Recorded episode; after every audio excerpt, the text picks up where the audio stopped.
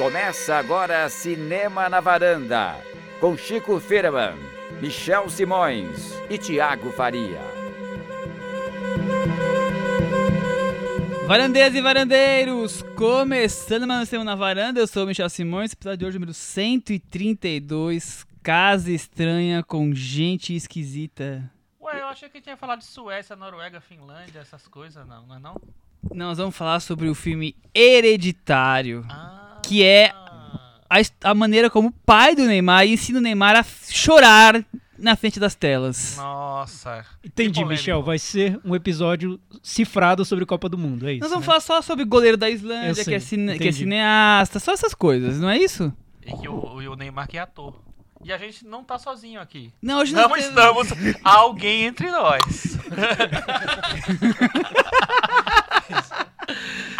Quem está entre nós? Adorei essa aparição. Meu código Morse. Tô ficando com medo já dessa pessoa. É, Gustavo Joseph mordou meu gênio no Twitter. Ah, obrigado por ter me chamado de novo. Sempre gosto muito de vir aqui na varanda, mesmo porque a comida é boa. Sempre Bem- come bem, Bem-vindo. com bons amigos, boa conversa. muito Sempre bom. que tem um filme muito cavernoso, a gente Putz, chama eu o sou- Guga, né? Acho que é setorista, né? de- Setorista. A última ótimo. vez acho que foi Alien, não foi Foi Alien? Alien. Foi Alien. É, foi um mau momento. Assim, tipo. bom filme, um bom filme. Temos Cris Lume também? Sim, estamos aqui. Muito bem, então o time tá escalado, reunido aqui, nossa seleção da varanda. Nossa, vários E- trocadilhos hoje, Thiago. Em ritmo de Copa do Mundo. Juntos até a final. Vamos falar do hit de terror do ano até o momento, que é o filme hereditário. Mas antes, Michel, você tá esquecendo algo ou não? Não, calma, calma, calma. Eu tô só recapitulando qual, é, Ah. qual é a pauta do dia. Ele tá não- anunciando. jamais eu ia esquecer do momento que o Thiago encanta, né? É.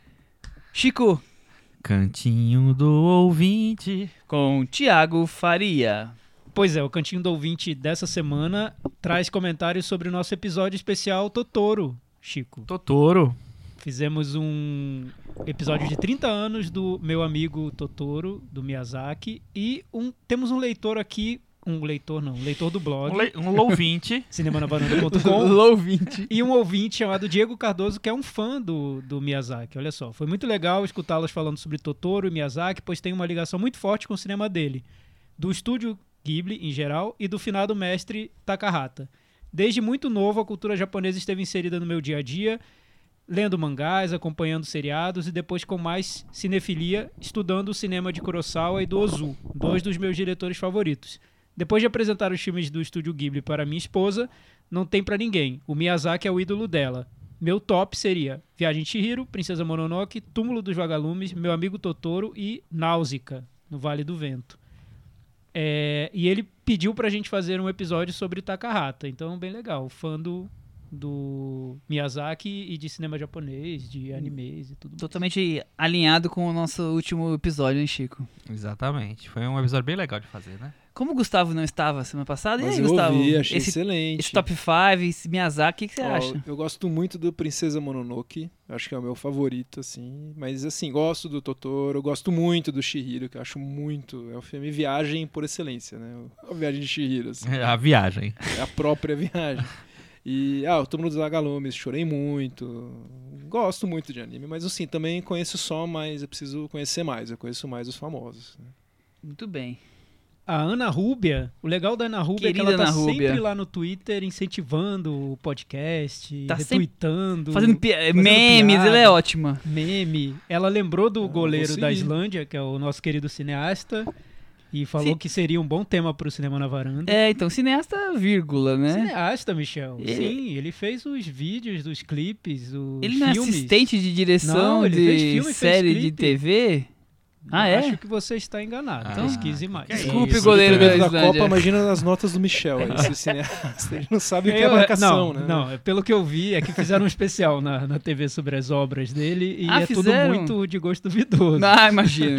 Mas até os vídeos de divulgação do time, ele que faz. Ele Ah, é o cara que. É o Fernando ele Meirelles tá das lá Olimpíadas do Brasil, atrás é do, isso. do time islandês. E o técnico dentista, né? Técnico dentista. E ele diz que a primeira pergunta que fazem sempre pra ele é se ele vai abandonar a, pro- pro- a profissão. Ele diz que não, que ele é dentista e E a segunda pergunta é quanto custa a obturação. Então a Ana Rubia falou o seguinte, que é, ele, ela gostou muito do episódio sobre o Totoro e disse que a gente conseguiu dessa vez ser, nós fomos tão queridos quanto o filme Olha! nesse episódio. Nossa, Foi fofo. ótimo. Isso é uma fofurice de elogio. Foi ótimo ouvir a discussão, o carinho dessa discussão. Particularmente entrei nesse mundo de animações japonesas mais tarde. Queria muito ter tido a sorte de andar nesse universo na infância. Meu amigo Totoro se tornou meu favorito, justamente pela leveza com que a história é contada. Em tempo de empoderamento, as personagens femininas nos filmes do Miyazaki são um exemplo. Acho um ponto a se destacar, seja pelo grande número de protagonistas femininas, seja pela relação igualitária que a gente vê nas obras. Enfim, os filmes que estou devendo desse top 5. é, ela diz que está devendo o top 5 porque ainda está assistindo aos filmes e no futuro ela vai dividir isso com a gente. Aguardamos o top 5 da Ana. Muito bem. E o Carlos Lira Saudoso Falou Carlos Lira. sobre Amante Duplo, do Ozon. Ele disse que não comenta muito porque os filmes demoram a chegar. Lá em Belém, Lá né? em Ele Belém. não comenta muito, É, Carlos então, Lira. Imagina se comentasse. Mas siga comentando, Carlos Lira. Não fique intimidado. Comente sempre. É, vi Amante Duplo e gostei, não amei, porém me envolvi o suficiente com a trama nonsense do filme. Uma das coisas que mais gostei foram a- as composições das imagens, uma vez que elas são tão irreais quanto a, quanto a própria trama. É, ainda assim, não pude deixar de concordar com vocês sobre o roteiro, que trabalha para enganar o espectador e sobre o clima clean estabelecido pelo filme. Você chegou a ver, Guga? Ainda não, mas tá na minha lista. Eu gosto muito do, Do Ozon. e gosto do ator também, que é do Dardenne, né? O... Ele É, o veio ao Brasil Renier, é. divulgar Per- o perdi, filme. perdi essa. O filme dele deve estrear. Ele, ele tá, dirigiu um filme com o irmão dele, que também é ator. Thiago me dá essas notícias sem me preparar antes, cara. É, o que, que- o que dizer depois disso, né? Eu vou embora. Acabou qualquer moral que eu ia falar qualquer coisa agora.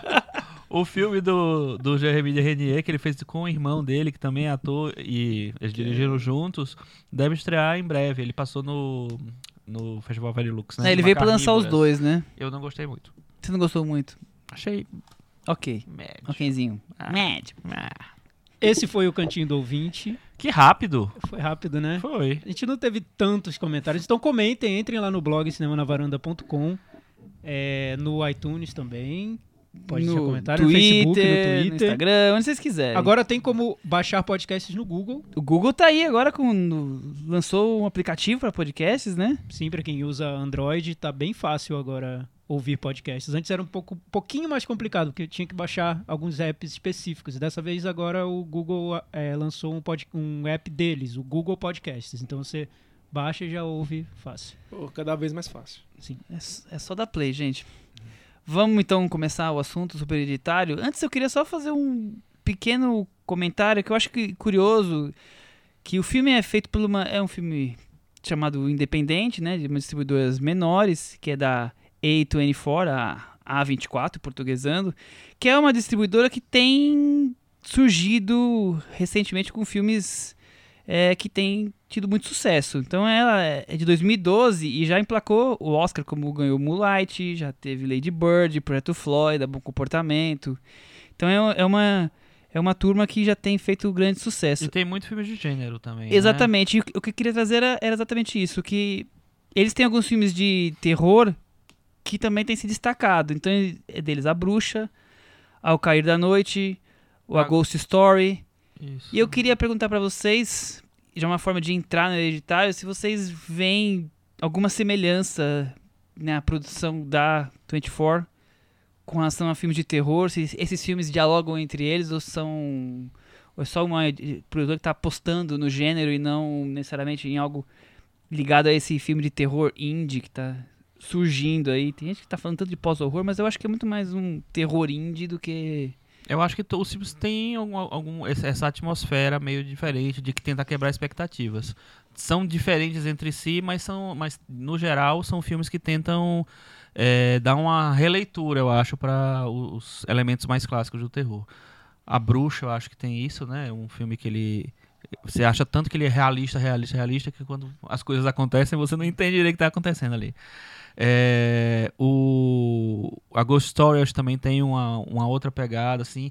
O Ao Cair da Noite vai para um lado psicológico mais exacerbado, muito exacerbado, que às vezes não funciona por ser exacerbado, mas tem isso. Mas assim, tem, acho que todos esses filmes têm uma certa, sei lá, um, tentar, tentam lançar um novo olhar para a construção narrativa de um filme de terror. Eu acho que isso eles têm em comum. Você já acha que eles estão inovando, Thiago? Não, talvez sim. Não sei. Eu, ve eu vejo como filmes de terror um pouco para quem não. Talvez não seja fã do gênero, não acompanhe tanto assim. Do terror gênero. clássico. É um terror para um público mais de cinema de arte, cinema indie, para ser exibido em festivais. O Festival de Sundance é um lugar onde eles geralmente sempre exibem lá. filmes. O Hereditário, que a gente vai falar hoje, foi a grande sensação de Sundance desse ano. E um filme de terror. Então não dá para simplesmente ver como filmes de gênero. São filmes de arte, digamos, filmes indie, mas com muitos elementos do gênero terror. Eu vejo assim, pelo menos. Eu, assim, eu acho que ele tem um pouco, assim, a impressão que eu tenho é de ser um pouco influenciado por essas séries de TV mais novas, assim, que tem uma pegada mais de famílias mais desconstruídas também, um povo que tem sei lá, essa coisa mais tipo que começou com a família Soprano, sabe, de ter personagens mais ambíguos, tal. Eu acho que eu percebo um, um pouco isso, essa influência aí de um público que quer uma coisa diferente, né? Que é algo algo mais, talvez. Não é só um filme de terror. É um filme de terror que vai ter, tipo, a bruxa, né? Eles pegam fundo na família, na história. Eu acho que eles sempre tentam surpreender. eu É, acho. o Hereditário também nós vamos falar bastante, mas eu- É. a questão da família é, é um, um dos grandes temas do filme, né? Tudo em gira em torno da, da ração familiar e tudo mais, né? Então tem muito do que você está falando mesmo. Vamos então para a sinopse? Pra gente abrir. O filme é dirigido pelo Ari Aster, que é Isso. um estreante. Ele fez vários curtas, ficou mais conhecido por The Strange Thing About the Johnsons. Eu não sei se alguém viu alguma coisa. Eu, Não. eu ouvi uma entrevista com a Tony Collette falando maravilhas sobre esse curta, que tem que ver, que não sei o que lá. Sinopse. Após a morte de sua mãe, Annie... Tony Colette. Tava tentando lembrar se a N era Tony Colette ou era a outra avó, lá. né? A e sua família são atormentados por forças sobrenaturais, especialmente Charlie, Alex Wolff. a filha adolescente. Não, Alex Wolff é o menino. ah, a menina eu não lembro o nome, Rafa. desculpa, não É procurei. Molly Shapiro, né? Molly Shapiro. Molly Shapiro. Molly Shapiro, muito bem. Quanto mais Annie investiga o passado, mais descobre sobre o sinistro que acabam de herdar, Thiago Faria. Sim. Sim.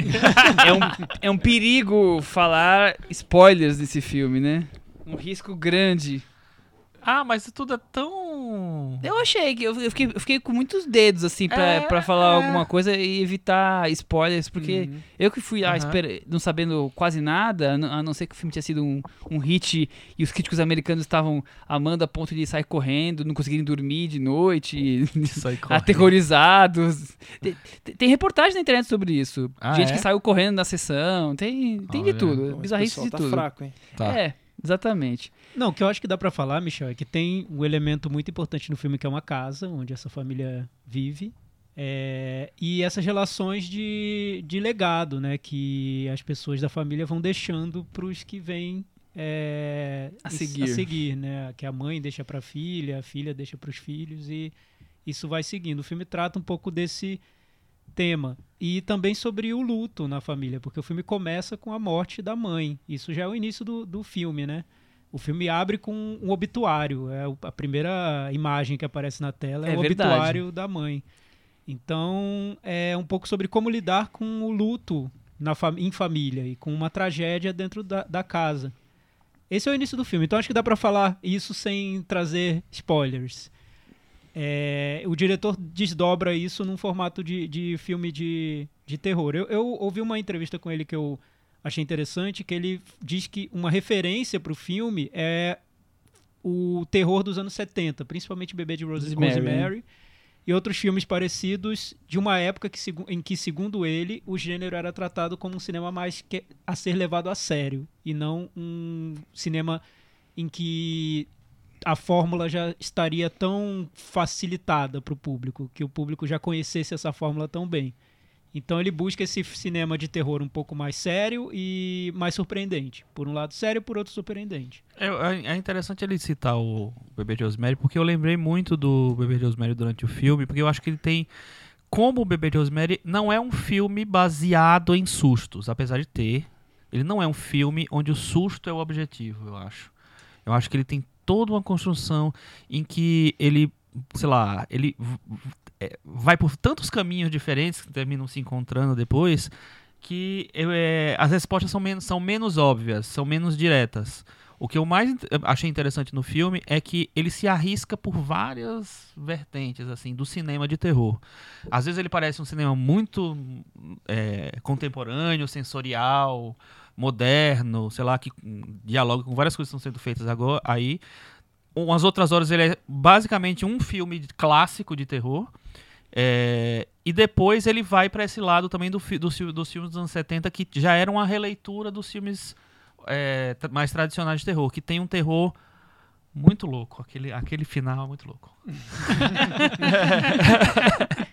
Eu ve... o Guga, você Fala, como especialista em filmes de, de terror, terror, dos anos 70 especificamente. Muito, é, pra, é, pra quem não sabe, o Guga é o maior especialista é, em filmes de terror. Por isso que a gente é, trouxe o, Guga ainda de anos 70 é a minha especialidade. É, por isso que a gente trouxe o Guga pra falar hoje. Ele é especialista em Alien também, por isso que teve essa, Sim, esse gap, esse gap entre segundo, os dois episódios. O segundo assunto mais forte. É...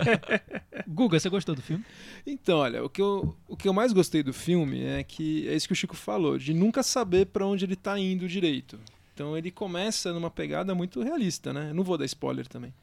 Mas começa muito com o que o Thiago falou, a questão do luto. Uma carga dramática forte, né? Forte. Essa questão de toda a família ter uma história muito de doença mental, né? Que também acho que não é spoiler isso, né? Não. Foi bem no começo do filme. E enquanto estava tratando disso, eu estava achando muito interessante. Ele acabou me pegando para isso. E vai acontecendo algumas coisas no filme que a gente realmente não espera, tudo. Mas pro, daí, quando chegou no momento do filme que tem. Na reta final? Antes da reta final, acho que mais ou menos na metade, quando começa a ter um. Um efeito especial. Um efeito especial. tipo. Daí. Quem viu, quem viu vai saber. Ah, vai sim. Saber. Falou tudo. Não, vamos dizer, um efeito especial muito envolvendo pontual, um, muito um pontual. caderno. Luminoso, é isso? Envolvendo um caderno. Luminoso envolvendo um caderno. envolvendo um caderno. E isso acabou me tirando do filme. Eu não esperava que acontecesse. Por exemplo, no, no Boas, Boas Maneiras, do, do da, Ro, da Juliana Rojas, o filme inteiro tem uma pegada já bem estilizada, tem aqueles, aquelas pinturas, os cenários não são tão realistas. Quando tem um efeito especial, eu aceitei muito aquilo. Eu entrei no filme e o filme. Eu percebi que o filme estava me levando para aquilo. Esse filme, ele buscou a surpresa, eu acho o Hereditário. A gente não sabia que ele ia pra esse lado. Mas eu acabei saindo do filme. Eu, assim, eu não achei um filme ruim, mas eu não gostei tanto quanto eu pensava por conta disso. Eu gostei do, do, do, do desenlace, achei legal. Teve várias coisas que me esperava, mas ele me perdeu um pouco. Acontece isso às vezes, né? Eu, que, eu não queria que tivesse acontecido, eu queria muito gostar desse filme. Porque eu gosto desse estilo de filme e Achei muito legal ele fugir dos sustos. E é uma coisa que o público queria muito, né? A gente estava numa sessão, eu vi com a, o, a Cris e o Michel. E o filme não tem muito susto, mas quando ele tem, o público queria muito, né? O pessoal gritou, deu risada depois do grito, que é uma coisa boa. O pessoal entrou no clima, né?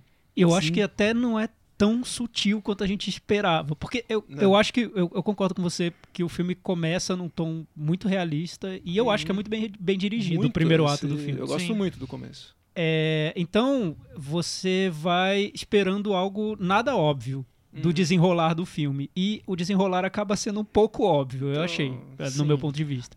Principalmente os sustos, quando acontecem, eles acontecem de um jeito que para mim é o clichê do clichê do clichê, é. né? Começo é, do filme, eu, eu imaginava. Eu posso dar um exemplo sem ser Você pode dar um exemplo, cuidado, hein? Eu tenho Por exemplo, um, um exemplo. Que só. fique claro um que foi o Thiago que e, deu e, esse e é num exemplo. ponto do filme que eu não, tô, não vou dizer qual é. Mas quando você menos espera, uma ave bate na janela. Sim, sim. E isso é um susto. É, é um, um, é um jump scare. Não tem aquele efeito da trilha muito exagerado, mas é um susto típico de filme de terror, né? Acaba. Bem. O filme É, tem isso. Exatamente, eu, eu também tive a mesma impressão. É, eu gosto muito da construção da atmosfera, e eu acho que a atmosfera é não é tudo, mas é 100% do filme de terror. Ah, E, e ele me deixa ali é, ligado na história, principalmente na primeira parte dra- altamente dramática, que você já tá esperando que depois vai ter algo um pouco mais linkado aí a, a efeitos especiais e coisas sobrenaturais. E quando eles realmente chegam com ou fazem isso com, com sustos ou outras coisas mais de te dar tensão, eles caem numa fase um pouco, fase não, mas num ritmo um pouco mais estamos acostumados com os mesmos tipos de de situações em filmes parecidos. E aí ele me mantém na atmosfera, me mantém naquele interesse, então eu acho isso altamente positivo, mas as escolhas do que tá acontecendo nas cenas, ah, pô, esperava algo diferente, algo que não fosse tão repetitivo quanto outros filmes, então aí me dá um pouco de decepção, não a ponto de que eu acho o filme que, que diminua o filme, mas ele não cresce quando ele deveria crescer, acho que é isso.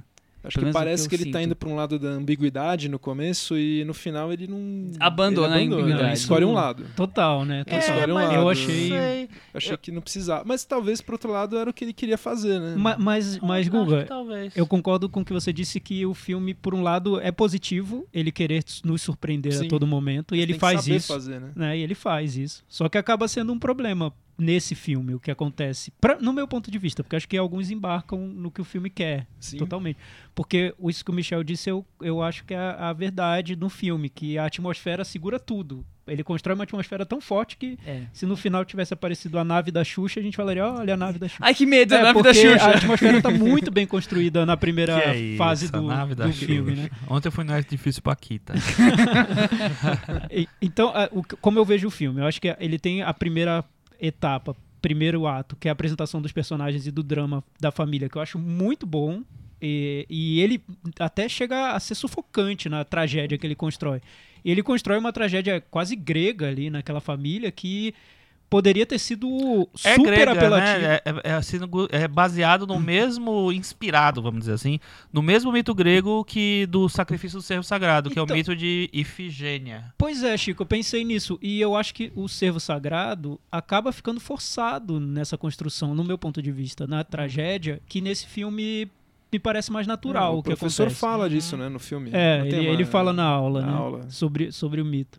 Mas essa construção da primeira, do primeiro ato, mostrar uma família lidando com uma tragédia terrível e, e tendo que se adaptar a essa tragédia dentro de casa, sem até uma, um integrante da família conseguir olhar para o outro por causa da tragédia que aconteceu, eu acho que o filme vai num, num nível de tensão que é quase sufocante. É, eu, eu- achei muito forte. Comecei a achar que não ia ter susto no filme, porque Sim. tava tão já esse, uma esse angústia, terror né? psicológico vindo da angústia, que eu achei isso bem diferente.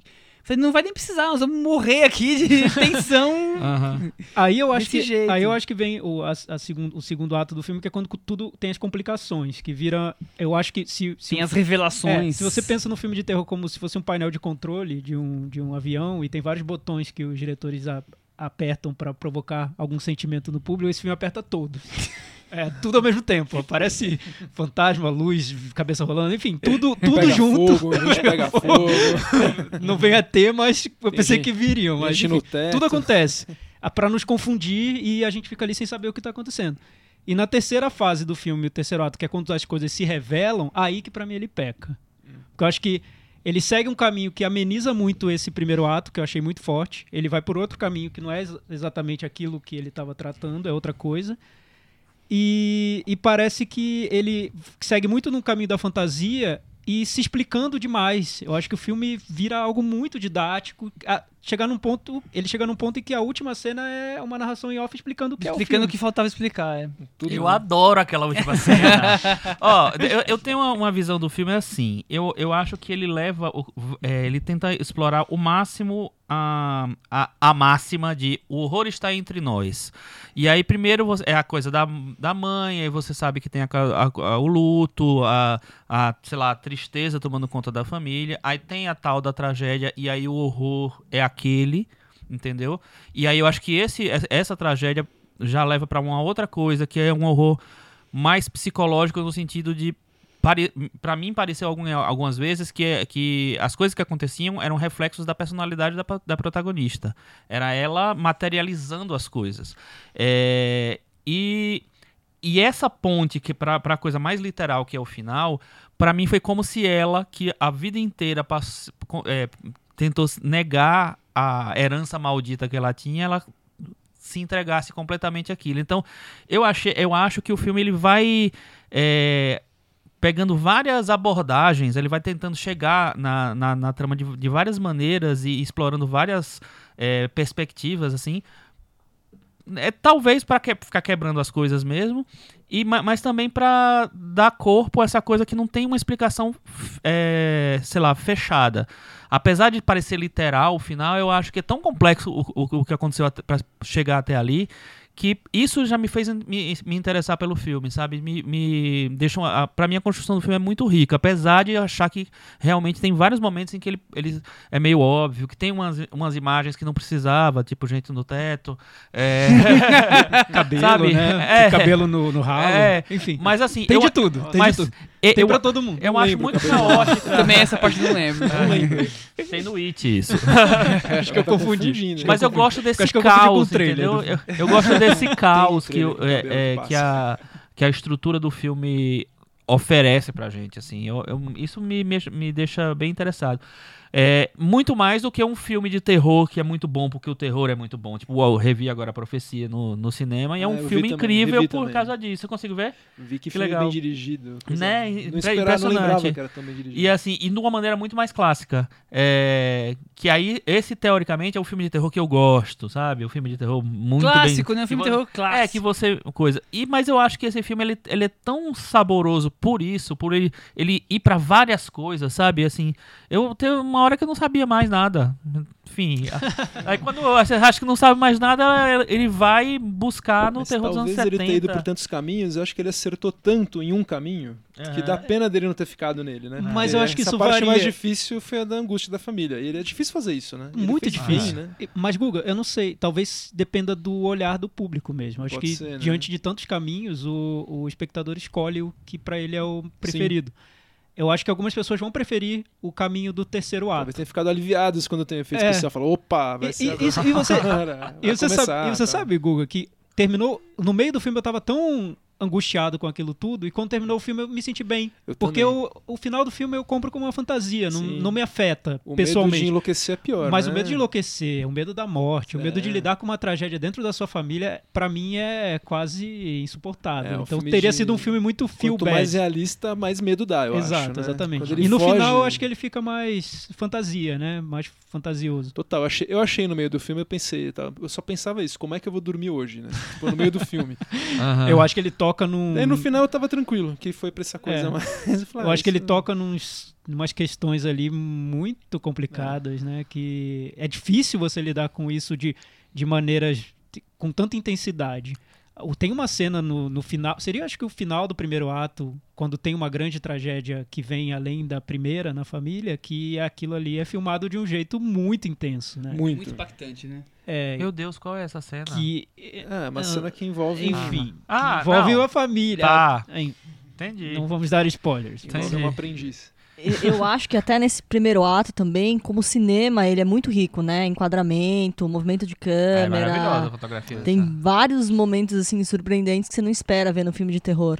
Mas aí depois de ver o filme todo, a minha sensação foi que a, a ideia era ter uma produção que, que mostrasse os vários aspectos de o que é terror no cinema, né? Então esse começa com esse terror psicológico, vai para um lado meio slash movie, depois vai para um lado até de terror B, né, com efeito especial B mesmo e vai ser isso aí, vamos explicar desse jeito e pronto, acabou.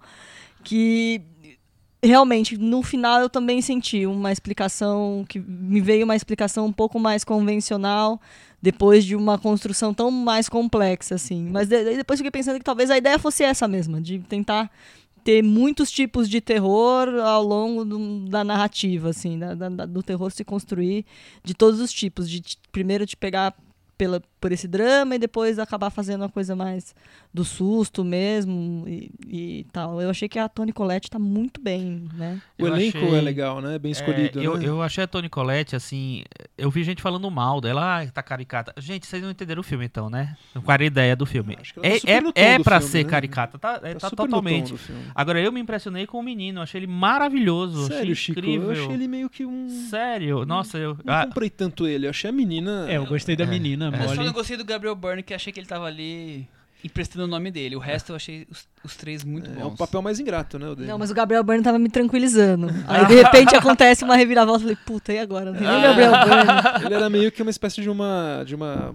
É um uma pedra da seguro. realidade, assim, uma âncora do É, filme. não, ele tava me lembrando o papel dele do, do, psiquiatra, do psicólogo do In Treatment, ah, né? tri- Tipo, trivia. ó, Sabe que o menino que faz o adolescente É aqui é filho falar. dele no In Treatment. ah, é filho Ah, é? dele. É, ele Ah, trabalhava. tá. É, Eu, eu vi que ele tava no nos créditos do In Treatment, Era o mas não filho sabia. dele. Então é, é uma, é uma Então família que precisa de terapia faz tempo. né? Ah, Fica a dica, né? É a dica. Mas a Toni Collette eu acho que é, é séria candidata, é uma indicação ao Oscar. Eu acho, é, Tem uma cena que é um momento Oscar no filme. Que tá Já ali surge o pronta nome dela, Que é numa é. sala de, de jantar na mesa ah, com a não, família, que aquela é aquilo ali vai Aquela pro Oscar, cena é muito certeza. boa. Ela vai É por muito aquela boa. cena, eu acho. Já, tá, é que- já e tá garantido já. É, já, já- é o momento Oscar, né? Já tá ali editado pra caber no, no clipe. E o que é que vocês academia. acham da, da, de como o filme pega essa coisa do, do trabalho da Toni Collette, do, do, do que da personagem, do que a personagem faz, né? Que é, não sei como é que chama exatamente aquilo ali.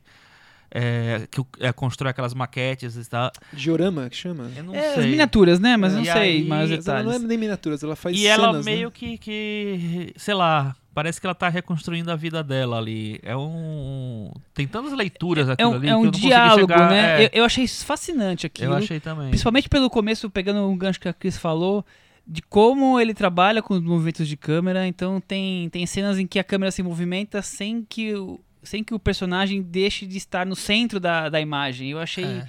E às vezes acelera, às vezes diminui. Eu achei, com, com alguns trailers, achei super curioso. E às vezes a cena se transforma.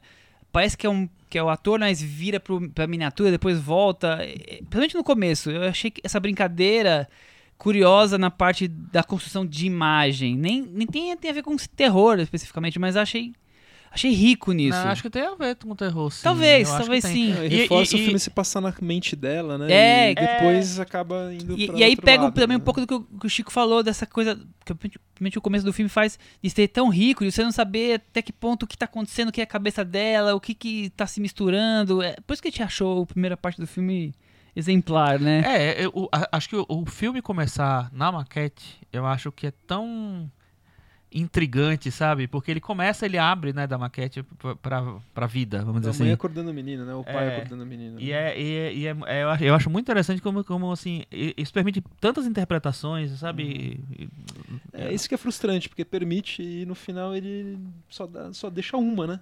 É, não sei, será É, que eu, só eu deixa acho que ele uma- fecha demais. Eu E- acho que e- fecha em algum, muito. não, teve um ponto ali do filme que eu, que, eu, que eu pensei, eu acho que vai ficar aberto e a sala de cinema toda vai se frustrar e vão quebrar tudo isso aqui. Porque eu achei que ele deixaria tudo muito Eu também aberto. tava achando. Porque é, é uma tendência, né? Até nesse É. cinema Então, dito ele- pós-horror. Ele é- dá tudo a entender que vai fazer isso. É, a bruxa, muita gente se decepcionou por causa daquele final que é, é- é- ele, ele aparece. Que é parece parece que o filme vai começar ali, na verdade, e ele termina. É, mas parece que ele construiu o filme pra aquela Sim, cena, exato. né? Eu- eu concordo, que eu- eu gostei muito eu não filme. assisto em casa sozinho, Mas o- pau.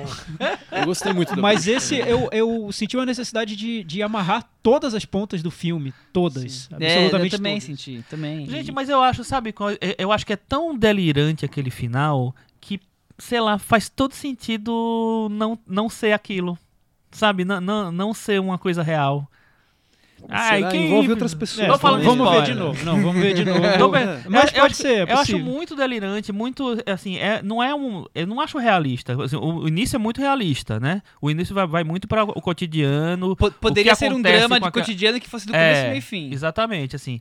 O que acontece no final é tipo assim, Liguei o foda-se, vou fazer o que É, eu ele- quiser, não Mas, Chico, eu acho 220. o que me incomoda um pouco é que no início tá muito centrado na personagem da Toni Collette e, e aí a gente começa a imaginar que aquilo seria um delírio dela. E o filme vai se afastando dela, né? Ela vai sendo. tra- Pode ser. Ela vira uma peça dentro do É, filme. não, tem uma coisa que eu achei interessante, que tem, tem um dado momento que ela passa a ficar dentro de uma casinha de madeira fora, né? Sim. E eu sempre tenho a sensação de que era uma das casas que ela. Não, que, que era uma das casas que ela construía. Então até aquele enquadramento final e tal, o jeito que toda hora o filho olha pra casa e tal, parece que ela tá dentro daquela casa que, que ela fazia. Parece pode ser, muito. pode ser. Então eu acho que o final, naquele. no- Tem um momento ali no final que dá uma Vou tentativa de retomar. filme de novo. De retomar Eu quero- aquele enquadramento Eu da, da, a da versão- casinha. Eu quero ver a versão do diretor Chico Firman. A versão comentada no, É, no eu- DVD Eu, eu do acho Chico que Firman. vale lembrar dessa construção toda do- da direção e tudo, o- a importância da trilha sonora, que é do Aham. Colin Stetson, que é um saxofonista muito bom, acompanha a carreira dele, ele lança discos de dentro trafega ali no indie rock com Oh, a que música legal, mais sabia. jazzística. Eu gosto de trilha, não Ele sabia. é muito bom. Ele é um saxofonista, mas você ouve os discos dele e você nunca imagina um saxofone. É qual- qualquer coisa menos um saxofone. Eu- então ele eu- tira sons que você- que muito era- fora do comum Aham. usando os- o sax. Essa trilha é muito boa desse A filme. trilha eu achei É excelente. Acho que combina muito com os tons que ele, Ele quer criar. Não, ele óbvio garante toda a bastante, atmosfera né? e tal. O que eu acho E só. casa bem, né? Depois que eu vi o Hereditário, eu vi mais alguns filmes de terror novos. E eu, eu, eu tô achando que, que o, traba o trabalho de sonoro, de trilha sonora, tá ficando muito parecido. Fica um silêncio que tem uma pulsação no fundo. É, não, e, a- e essa uma- trilha meio etérea, sabe? Meio. sei lá. Que quer ser um negócio diferente, que quer trabalhar muito os sons das É coisas. que não, não estão usando muito a trilha mais clássica. né? Não, não mesmo. Tá saindo de moda um pouquinho. E o, e o Tá. Guga adora a trilha. Eu gosto né? muito de trilha. Tá saindo de moda, você acha? Então, vai e volta, viu? Porque agora, por exemplo, assim, o que dita muito são aqueles blockbusters, né? Os blockbusters estão cada vez mais voltando a usar trilha orquestrada mesmo. Isso tá. Uhum. Mas, por outro lado, a gente tem os filmes, as trilhas que costumam ganhar Oscar estão cada vez mais tentando fugir disso e tal. Eu acho que uma Os trilha. do Oscar estão abandonando o John Williams, é isso? Acho que sim. Mas uma trilha, acho que assim, é, é uma trilha ruim não salva um filme bom. Um filme. Um filme. Não, isso é difícil de, é difícil de verbalizar.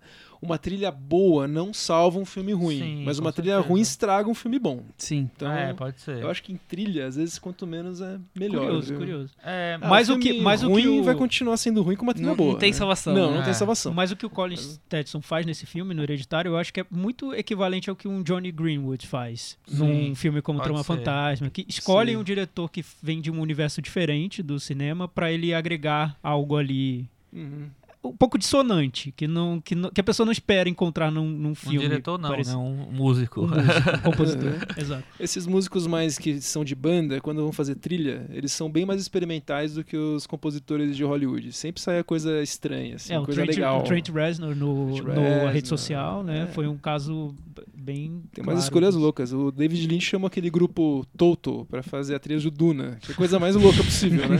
Isso aí é uma trilha muito legal. Então, Nossa, preciso rever. quanto mais estranha a escolha, É, melhor a trilha mesmo, do, né? do Bom Comportamento, do One Hill Tricks Point adoro. Never, né? Que é um cara que trabalha com eletrônica. muito legal essa trilha. Essa eu adoro. Que também é um filme boa da A- A24. né?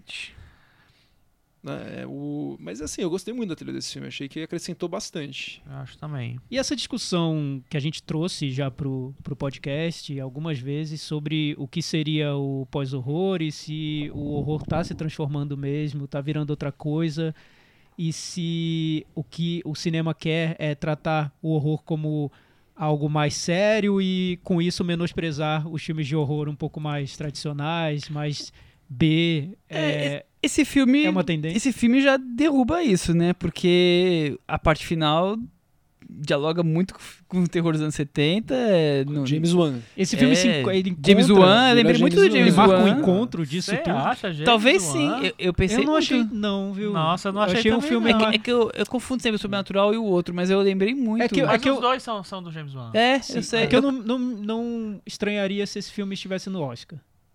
Não, também não. Não, eu mas com uma acho- força bem menor do que teve Corra. Tá. Não, eu- não acho que, é, não acho que seja. É, eu acho Caso Porque que não. o Corra acho que tem uma, um- um- uma Um- discussão social Que- e que esse filme não vai é trazer, uma- é, é- exatamente. Corra É, acerta no tom o filme inteiro, né? Inteiro, É. assim. É. Esse acho que Mas tem eu, eu acho que o questão. Hereditário vem, vem talvez pro Oscar pra participar com alguma relevância e agregar mais um passinho que depois um filme de terror vai agregar outro, até vai chegar um ponto que vai ter que dar um Oscar pro filme de terror porque vai chegar no, sabe, assim, pre- preparando o terreno. Eu Acaba que, o é um gênero que se desprezado falar- sempre, né? E se a gente for falar em gêneros, comédia, terror, o terror hoje tá, tá, tá É uma das muito- coisas mais se destacam, né? É, tá em, tá em evidência. É um mesmo, excelente né? negócio financeiramente, né? Porque são filmes baratos, Baratos. e que rendem muito. Aquele O Lugar Silencioso foi um absurdo, né? Sim, muito é. barato. esse, esse é e- outro exemplo de um filme Eu acho que o muito sonho da comentado esse 24 é fazer um desse. Que É, né? estoura. É, mas ah, esse negócio de pós-terror, pós-terror, não sei nem explicar o que é pós-terror, mas eu acho que o curioso, que talvez seja isso, é que esses filmes de terror indie, eles estão agregando questões dramáticas muito maiores que os filmes antigamente não traziam. Então, Michel, Estão querendo trazer, é, colocar um rótulo nisso tudo, que não, tem. tem uma geração de Então, cineastas é- hoje que gosta muito de filme de terror, né? E eles estão hoje fazendo filmes, né? É, mas eu acho assim, eu acho que, que por exemplo, pra mim, Bebê de Rosemary seria pós-terror, se fosse, se for classificar por esse, assim, essa coisa. Eu não acho que é, Sim. um, que, é um, que é um terror clássico. Eu acho que tem, que tem esse tipo de terror desde sempre, sempre teve. É, é, é porque, é claro que as pessoas vão, uma, né, se, sei lá, ligam mais o, o gênero aos, aos filmes de susto, aos filmes de fantasma, aos filmes de etc. Mas eu acho que sempre teve esse tipo de, de, de filmes. É por isso que eu acho que essa classificação é meio boba. Esse cara É. não pegou ainda. É. É, mas, mas é, eu também acho... eu acho que nem fala mais de pós-terror, né? É, Ah, eu- fala, eu também no você Eu também acho uma, uma bobagem, enfim, mas talvez seja uma maneira só de diferenciar um Sim, filme de terror mais Sim. convencional, digamos, de um filme com mais ambições e que quer meio que ser filosófico e tratar desses temas que, Que a gente não costuma que- encontrar no filme de terror. É, que é fácil. Nesse filme tem uma hora que até minto. Eu falei, falei que parece James Wan, mas eu lembro assistindo agora. Tem uma hora que ela vê a silhueta da, da mãe. Logo no começo do filme, ela pensa: Mãe, você tá aí? Daí eu pensei: Putz, vai virar James Wan. Daí ele vai pro outro lado, né? É. Mas o miolo eu acho que É, tem o muito miolo- James Wan, O viu? miolo que eu pensei muito em James Wan. né? né? O, a sessão de médium. O lá, trem fantasma, né, do, do filme ali. Com, com médium, com espíritos, enfim, Parece com um copo. É, Tem, ele tem o James Wan. do copo, mesa branca, né? Tem Ele não foi mesmo um grande hit, né? Ele fez 34 milhões nos Estados Mas ele Unidos. deve ter sido barato, né? É, mas ele, sei lá, Qual, o, qual o hereditário? o hereditário. Mas acabou de assim, estrear, né? Tá, mas tá, mas não tá com cara de que vai crescer tanto assim, né? Ah, não vai fazer 200 Ó, milhões, ele né? estreou com a, a, a barreira dele foi 12 milhões. Foi muito pouco, eu achei, assim, pra... Mas custou 10, né? Não, em, rela- em relação a, a se pagar, É. com certeza ele vai se pagar. Tô falando de virar um hit, tipo o, um lugar Mas ele virou um hit de silencioso. crítica, e, tipo, Ele virou, instantâneo. virou, ele, crítica, ele virou. estreou em Sundance, como Virou. o Thiago lembrou, mas foi na sessão da meia-noite, não foi, não foi em sessão de gala, não foi na competição. E quando as pessoas viram, os críticos todos. Como assim esse filme não tá na competição? É o melhor filme do festival, que não sei o que, que não sei o que lá. t- Sabe? Hou- Houve uma gritaria generalizada. E continua. Pelo menos a crítica americana continua. Não sei como está sendo recebido em outros países, mas os americanos. A crítica amou Hereditário, acha um dos grandes filmes do É, ano. Tô curioso em ver o próximo filme do, do diretor, porque ele é talentoso mesmo, né? Dá pra ver que é bom. Uhum. Sim, e geralmente esse, essa consagração de crítica consegue empurrar o filme até para as premiações, né? A gente É. vê isso acontecendo. É. É, e e para crítica realmente é um dos grandes lançamentos desse ano, até mais é, uma reação melhor do que do Lugar Silencioso. Sim, sim, Sim, sim. com certeza, bem melhor. O filme é Muito considerado mais mais, barulho. sério pipo- mesmo, né? Considerado um filme pipoca, né? Mais um filme É. blockbuster e É, tal, né? É, fizeram enfim, muitas é, leituras né, do filme. Disseram né? que era um filme super ousado. A gente já, a gente já, É. Você já debateu, discutiu- né? Já É. debateu. Vocês gostaram? É com reservas. Me- ele me- tá, medianamente. ele não tá sei. indo e vindo da varanda e vagando pela É, ele, ele ficou na, naquele- naquela meieira, né? Vamos Quem- dizer assim. Quem não lembra, a gente falou sobre o Lugar Silencioso no episódio 121, Todas as Formas de Silêncio. A gente tá em qual, Michel? No 132. 132. Faz Já faz uns quase quatro meses, vai três meses. Ô, Aham. louco. Muito Meta bem. Varanda? Meta varanda. Nosso, nosso visitante eterno, varendeiro, Gustavo. Ah, então, eu, eu vou dar nota 6. Eu queria dar mais, mas eu não, não acabei não entrando no filme, Muito como bem. eu E falei. aí, Cris? Eu vou dar 7. Chico, eu vou dar 6,5. Eu vou dar 7, igual a Cris. É, eu vou dar 6 também. Eu, a, pra primeira parte eu daria 8. Ah, também, daria e pra mais última eu daria né? 5. Vai, vai um 6 aí. né? Média, né? Pô, Michel 6,5. Você fez é essa conta aí, altíssimo, deu, né? deu os É. meus 6,5. É, Michel. Seis É que eu não falei quanto eu daria pra parte do meio. Ah, né? entendi, Diferença. entendi, entendi. Michel amou o filme. Eu gostei bem do filme, eu achei, eu achei bom. A primeira parte eu achei exemplar mesmo, assim. Eu não esperava que, o que, que ele Eu li que construiu ele ali. se inspirou no Bergman. Verdade, ele falou isso. Falou isso? Acho que tem que É. você falando. Se fosse pra aquele lado, meu. pô, É um diretor ambicioso, ele é muito talentoso, eu acho que ele Jovem, tem né? futuro, eu viu? acho. Pode até virar um, um Christopher Nolan da vida. Pode até, Nossa. Não, não tô querendo rogar. pode praga, até virar um diretor sério, é isso que você quer dizer? Ah, porque ele tá interessado. Eu acho que sério ele já é, sucesso, viu? né? Eu acho que ele já é muito sério. Não, ele sabe manipular o público bem. Com sabe. Deu pra ver isso. Com essas notas dos nossos varandeiros aqui, ficou com 65 no Meta Ah, e tá aqui muito bem colocado. Não Ficou caiu. Né, Cris? Excelente. Não foi decapitado. Vamos para nossas recomendações pra gente. Reta final aqui, que não seja igual ao do, do filme que a gente criticou a reta final, né? Vamos caprichar na reta final agora. Nosso Gustavo. Ah, eu tenho então uma recomendação. Até já falei, né? Que amanhã, então, é uma recomendação que vai vencer rápido, né? Amanhã Porque não, é amanhã- hoje. É hoje. Os ouvintes já, estão né? ouvindo hoje.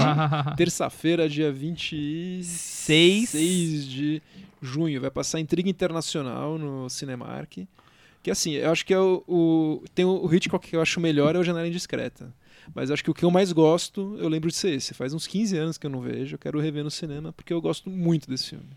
É acho um precursor do James Bond, assim. É o maravilhoso. esse modo filme. como ele lida com a aventura, acho que foi um, um divisor de águas. Aquela né? cena clássica do avião e ele se abaixando pra o avião não. O clímax no pegá-lo, Monte é. Rushmore acho que foi a base de tanto clímax de filme de aventura, né? De Aventuras e comédias. Com lugar. certeza, com certeza. É meio que o pai de todos, viu? Cris? É, no começo do mês saiu o trailer da sequência do Millennium, The Girl on the Spiderweb, a garota na teia de aranha, e eu acabei não, não falando aqui, saiu no comecinho de junho. E agora tem uma entrevista super legal com a Claire Foy na Collider, falando um pouco do, do personagem. A Claire Foy que todo mês de, todo final do ano tava aí na- numa temporada do The Crown, esse ano vai lançar em novembro dois filmes que eu acho que vão deixar ela bem no, no, no spotlight, que é o A Garota na Teia de Aranha, e ela vai fazer a, a esposa do Neil Armstrong no Primeiro Homem, o novo filme do Damien Chazelle, do La La Land, que vai ser protagonizado pelo Ryan Gosling. Não sei se ele vai dançar na lua com ela. E eu achei interessante porque o, o- a Garota na Teia de Aranha vai ser, a gente tá falando de terror, terror novo, né? Vai ser dirigido pelo uruguaio Fed Alvarez, do Homem nas Trevas. Ah, ele é uruguaio, né? Excelente esse Homem das Trevas. É, muito. então, então assim, legal. apesar de estar A todo gente viu junto, não A foi? gente viu junto. é, apesar de estar todo mundo falando que assim, que é uma sequência que, pô, um pouco frustrante, né? O primeiro filme foi do David Fincher, todo mundo achando que ia ser uma grande produção. Essa veio com uma cara de uma produção um pouquinho mais capenga, não é um dos livros escritos pelo, pelo autor original. Larsen, né? É um livro, é, é um quarto livro que foi escrito após a morte dele. Mas tá- tem algumas coisas in- interessantes aí, pelo menos pelo que ela, ela conta aqui da produção. Engraçado filmarem esse, né? Porque tem outros dois que não filmaram, né? É, tem outros dois que não filmaram. Eu, eu acho que eles quiseram meio que. São mais cinematográficos, É que o talvez. 2 é tão ruim que é melhor pular. Né? É foram- O foram- livro dois foram também é mais complicado. né? Eles foram filmados na Suécia, é, na né? Suécia. Foram filmados. Eu acho que tem essa coisa de, de querer meio que fazer um, um, um outro produto, sei lá, não, não menor, mas um pouco mais alternativo, um pouco menos Uma ambicioso, franquia não mais sei. barata, talvez. É, sei lá, eu até caro, acho né? que a escolha da atriz é uma tentativa de falar, nossa, nós vamos colocar ela numa situação, tirar ela da zona de conforto, né, que é você vê ela como, como rainha, como inglesa e botar, enfim, de uma forma de tentar trazer algum apelo. Mas vai pra outro caminho, né? Os filmes suecos seguem a história cronologicamente e esse daí é anterior, né? Não, na verdade esse é posterior, mas é o reencontro dela com uma personagem do passado dela, por isso você tem, acho que, um peso no- nos flashbacks um pouco maior. Muito bem, muito bem. Personagem do passado. Vamos, a- vamos aguardar o que vem por aí. É, o diretor é bom.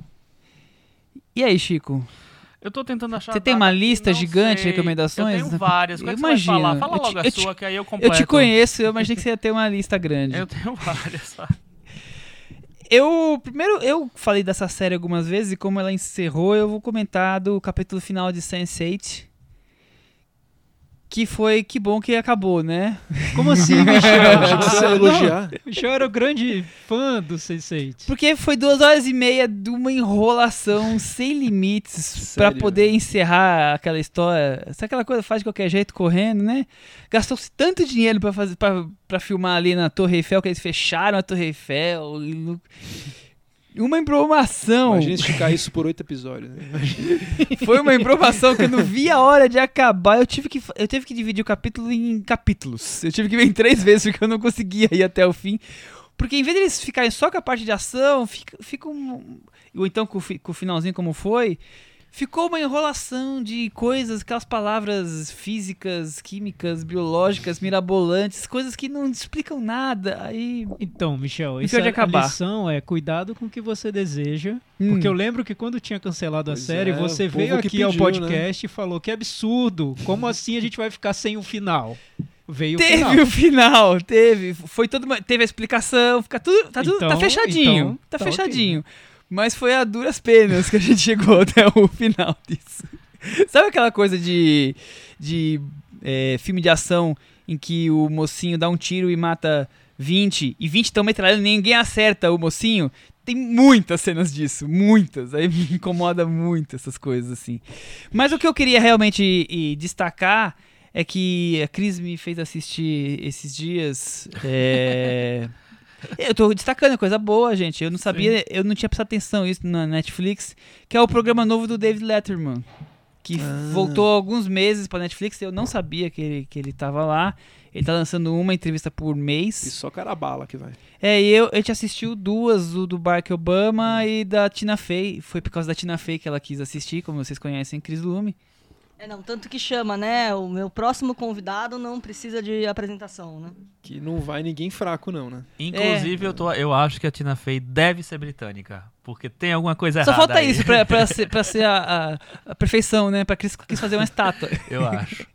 E eu, eu achei é legal, o, o clima mais descontraído, a, a entrevista para, ele linka com outra coisa, e entrevista a É um pessoa em outro lugar. curioso, é. né? Porque fora ter a entrevista tradicional, ele grava externas, ele vai pra para algum lugar que tem a ver com a conversa, vai pra um restaurante, vai pra uma locação, conversa com uma outra pessoa que a- às vezes nem tem, tem uma relação, não, tem relação, mas não tem com o entrevistado principal dele.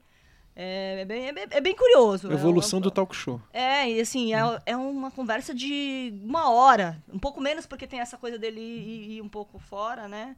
Mas é, é muito longo. Então, assim, tem uma hora até que você percebe, fala, nossa, é- é, dá, pra, dá pra perceber que ele tá aí pra uma conversa de, de fôlego e que uma hora vai acabar o papo. Que ele fala assim, então, queria que você falasse dos seus pais, da sua família, porra. E- mas, mas ele consegue levar e desenvolver bem a conversa. É legal porque no programa dele era super superficial, né? Tão curtas as entrevistas, né? No programa dele. É, não vou dizer que são os melhores É que ele imitava o Jô, né? mundo. Ele, né, ele, É, mas na TV aberta era Tem super. Era esse clima minutos. de Jô, porque assim, é uma coisa bem per- personalizada nele. Tipo, é o David Letterman que começa a falar do filho adolescente dele, das férias dele, da barba dele, conversando com aquelas pessoas. É Com tipo. o Obama. É, ah, é, é como se eles fosse estivesse assistindo uma entrevista de dois amigos falando, assim, De dois pessoas- deuses. é, exatamente, de duas pessoas do, do Olimpo conversando. Mas me- mesmo assim é, é curioso, é interessante, é, é bem americano no sentido de que algumas ele, né, ele dá fala de algumas coisas que a gente nem sabe, não tem muito a ver com a nossa realidade, mas que deles para eles é algo, coisas normais, assim, principalmente quando ele vai falar com Obama, de coisas políticas, ou da Tina Fey, do, de onde ela comia em Chicago, enfim tal. Mas é curioso. Viram que a Cris roubou a minha recomendação? E eu fiz de propósito, Ah, porque eu sabia, eu sabia que ela, que ela não ia lembrar disso, então eu trouxe, que na verdade E eu o detalhe- E o detalhe né? que Uns dos nossos ouvintes não estão percebendo que eles estão dividindo o microfone, então tá um- Nós só uma temos- coisa, quase uma pessoa recomendação só, mais né? Nós só temos quatro microfones, e aí tem cinco pessoas hoje. Metades. É, Chrishell, é né? isso, é, Chrishell. Chrishell, é um casal, né?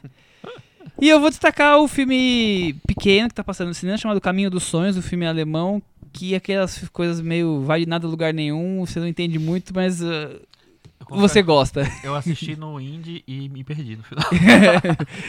Não tente entender. O, o Thiago tem essa definição com alguns filmes do Godard, né? Não, não fica tentando montar o quebra-cabeça. Caminho dos Sonhos você não vai montar o quebra-cabeça. Você fica vendo e você vai se entrando na, na, na sensação que o filme está te trazendo, muito mais do que contar uma história. Eu achei legal. É um filme dirigido por uma mulher chamada Angela Schinalek. Desculpa, meu alemão. Nota zero. E aí, Thiago? Caminho dos Sonhos, que é o nome? Caminho dos E Sonhos. parece Godard? Nossa, não, não. Não parece já, né? Godard. Não, é que... Louco pra ver. Not Não, Godard. não vai esperar Godard porque anotar não aqui. parece Godard. Tá bom. Sou eu? É sua vez. É, então, sempre recomendo podcasts estrangeiros. Dessa vez eu vou recomendar um brasileiro, para variar um pouquinho. Me perguntaram uma vez, pode indicar um, um podcast brasileiro? Eu ouço vários, só que é difícil recomendar alguns, te- ter algum que eu tenha gostado muito, ponto de recomendar. E recentemente a Piauí, a revista Piauí, lançou alguns podcasts ah, pela rádio Piauí. E tem dois que são, eu achei muito bons. Um é chamado Maria Vai com as Outras, que é sobre mulheres e mercado de trabalho. Esse eu acho obrigatório para o momento que a gente está vivendo, porque traz essa discussão que lá nos Estados Unidos está rolando com o movimento Me Too e traz para a realidade brasileira com conversas com mulheres sobre trabalho. É, é- é ótimo, já tem dois episódios, vale muito a pena.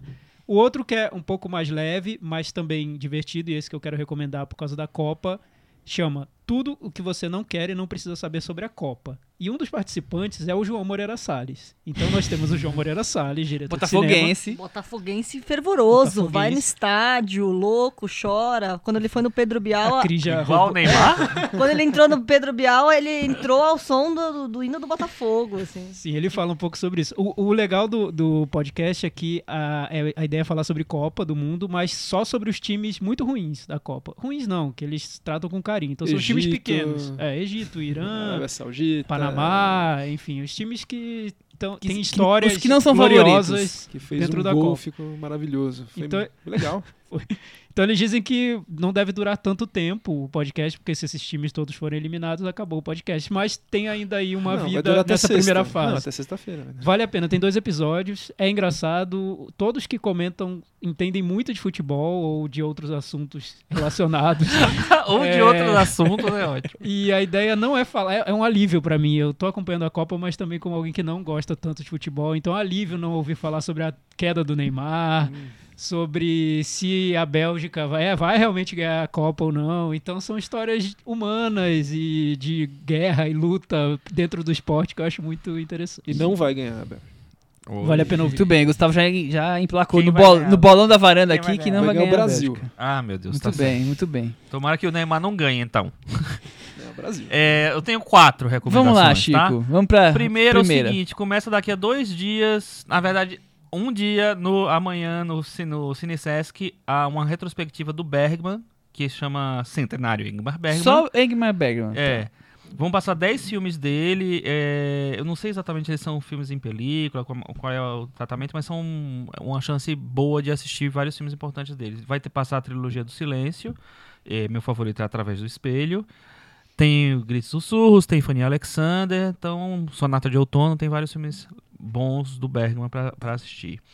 É, no CCBB tá rolando já em São Paulo a, uma mostra que o, o Michel já recomendou, né, que é o Cinema em Chamas, o cinema de Hong Kong, que o Felipe Furtado, que é o É o curador, curador. eu assisti um filme hoje muito bom, uma comédia chamada Os Detetives, maravilhosa, dos anos 70.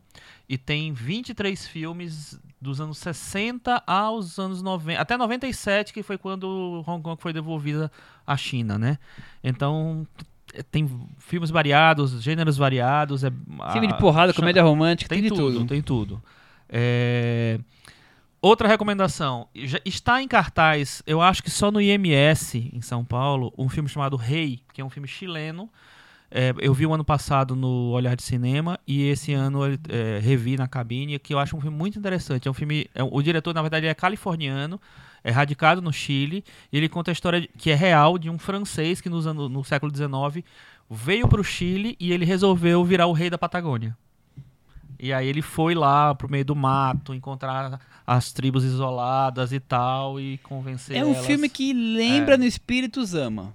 Mas Lembra, Tem um pouco, é. Não é totalmente. É. Muda muito, mas ele tem um, um quesinho ali. É, e eu acho muito legal porque ele trabalha com muitas intervenções visuais no filme, sabe? Mu- muitas coisas que deixam o filme mais interessante do que ele já, já- seria na- naturalmente. E ele tem uma, uma maneira lúdica de contar essa história, que inclusive é uma história que não tem, pelo que eu li, não tem muita certeza so- sobre o que aconteceu, como aconteceu.